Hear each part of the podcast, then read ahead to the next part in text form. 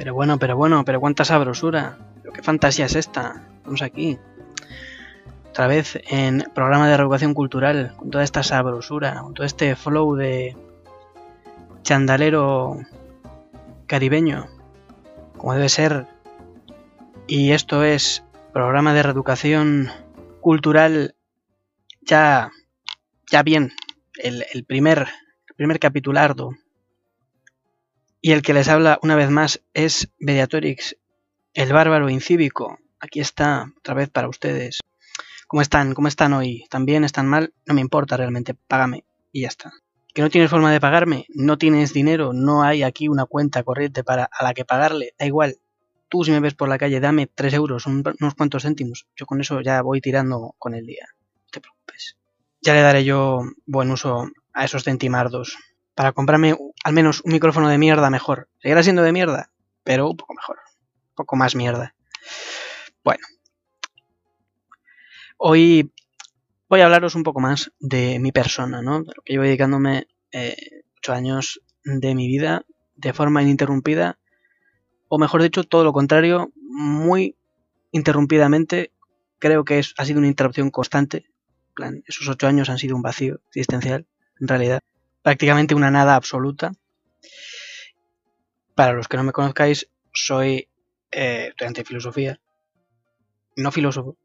Filosofía tiene esa particularidad que creo que no tiene ninguna otra eh, carrera, que es que cuando acabas la carrera no eres filósofo, no eres eso. O sea, un médico acaba y efectivamente después de acabar medicina, los años que sean, desconozco cuántos son, y todas las preparaciones que hay, uno es médico, pam, pam, es médico. Uno mm, estudia derecho y pam, es abogado.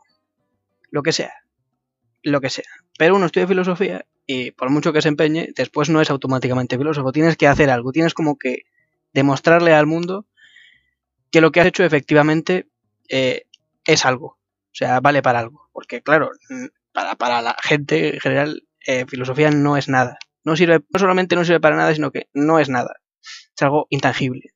Y no en un sentido, eh, no es inasible en un sentido metafórico, en plan, pues como cualquier otro conocimiento, que no puedes asirlo y quedártelo ahí, agarrarlo. A no ser que el conocimiento sea, eh, pues eso, curar a gente o hacer una silla. Y es que, claro, uno le dicen que está estudiando filosofía y dice, oh, qué, qué, interesante, ¿no? Qué, qué intelectual. No, es como cuando uno va, pues eso, a ligar con alguien y dice, va, sí, es que yo soy, soy filósofo, bueno, estudio filosofía, tal cual, y siempre es como, oh, qué, qué, qué interesante, qué, cuántas cosas tendrás que decir, y yo como, no, por favor, cualquier cosa menos esto. No quiero, no quiero hablar de ese tema, no me gusta, lo odio. Me he visto abocado a, a ello, pero como una necesidad. O sea, he puesto a estudiar filosofía como alguien que necesita eso, llenar su aburrida vida de, textos aún más aburridos para que todo sea mucho más aburrido, pero como una necesidad, es, un defecto, es un problema, no es algo que admirar. La persona que se pone a leer Kant por gusto no es algo admirable, es una persona que tiene un trastorno, tiene alguna clase de problema y que debería mirárselo. Pero claro, no puede ir a un psicólogo porque si eres filósofo por definición tienes que ir a cualquier, a cualquier psicólogo. Pero se nos debería mirar eso como oh, pobrecito, esta persona tiene un problema, deberíamos ayudarle de alguna otra manera sacándole de ahí y no como, oh, qué interesante, háblame de ello. No quiero, no queremos. Bueno, algunos sí, ese es justamente el puto problema. Que hay gente que efectivamente cree que hay que sacar ese, e, esa mierda fuera y llenar a todo el mundo con su pedantería aburrida. Esa es otra, ¿no?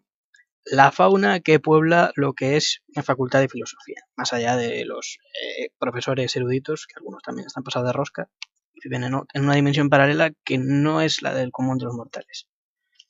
Diría más o menos que hay por lo menos dos, dos o tres eh, alumnos de, de, filosofía diferentes de lo que es la facultad.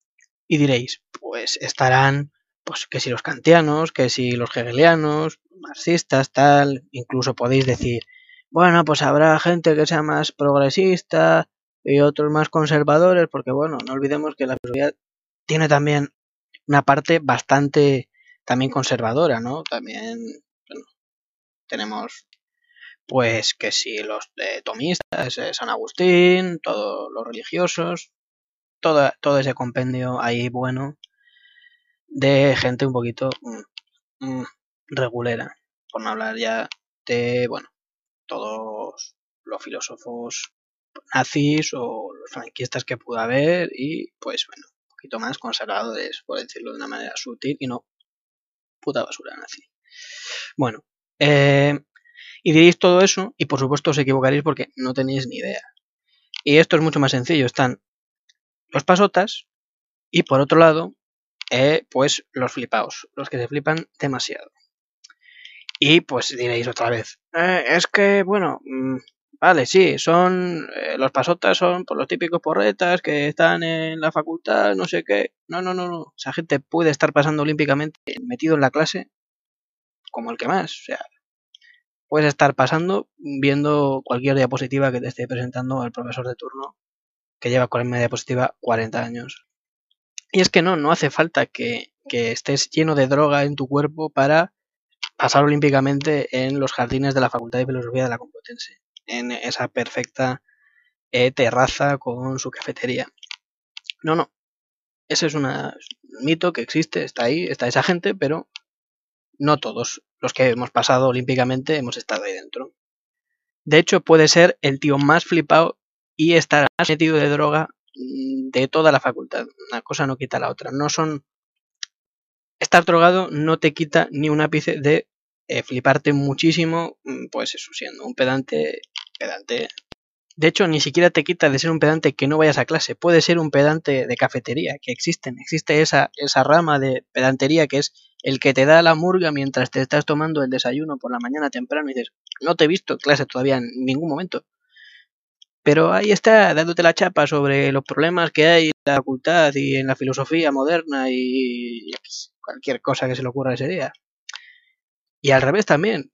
O sea, puede ser el tío que está ahí a las ocho y media de la mañana, ser el tío que más hable con los profesores, estar ahí a tope, eh, dorándole la píldora, eh, comiéndole la polla a cada profesor, que eso se da mucho y gusta mucho en, la facultad de filosofía. Y sin embargo, ser el tío más pasota de toda la facultad, es que no me importa lo que, lo que se esté dando, yo solo quiero, yo hago esto para, para irme de aquí pasando mal, no me gusta este sitio.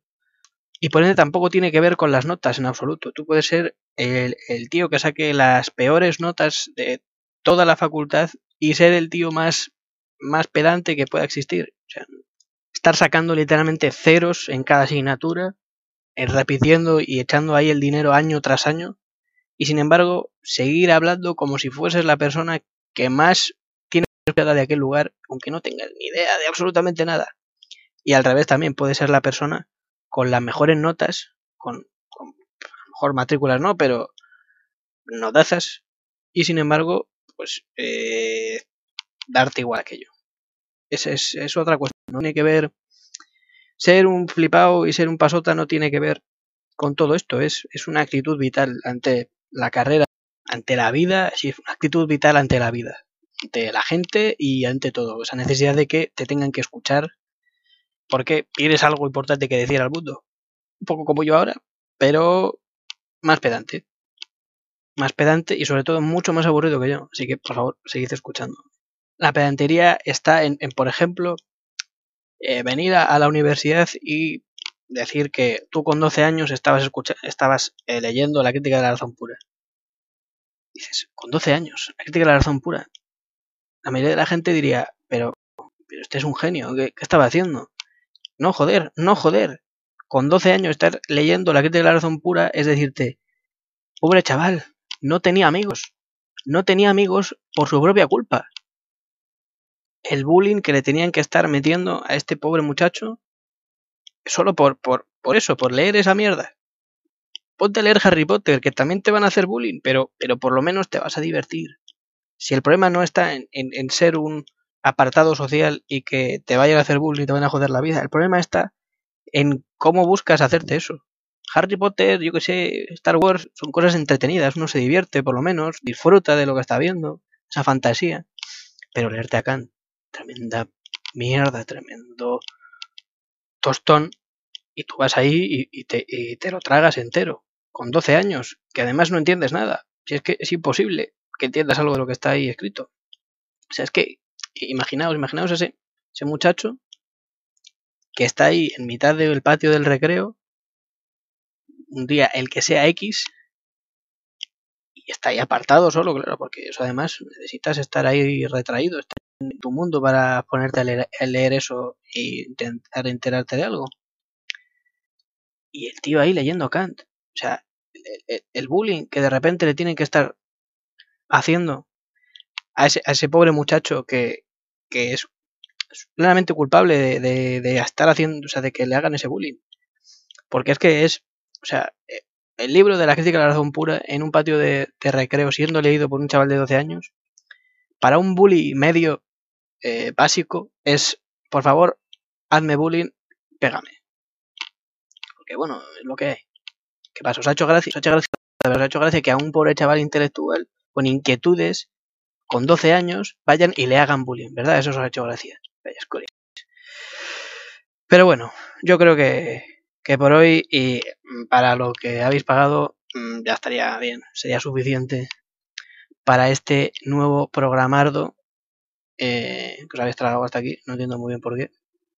Sobre todo si no, no me conocéis de nada, si me conocéis todavía, pues bueno, por empatía, pues bueno, os habéis tragado esto. Pero bueno, esto ha sido un nuevo programa de reeducación cultural y este ha sido Mediatorix, el bárbaro incívico.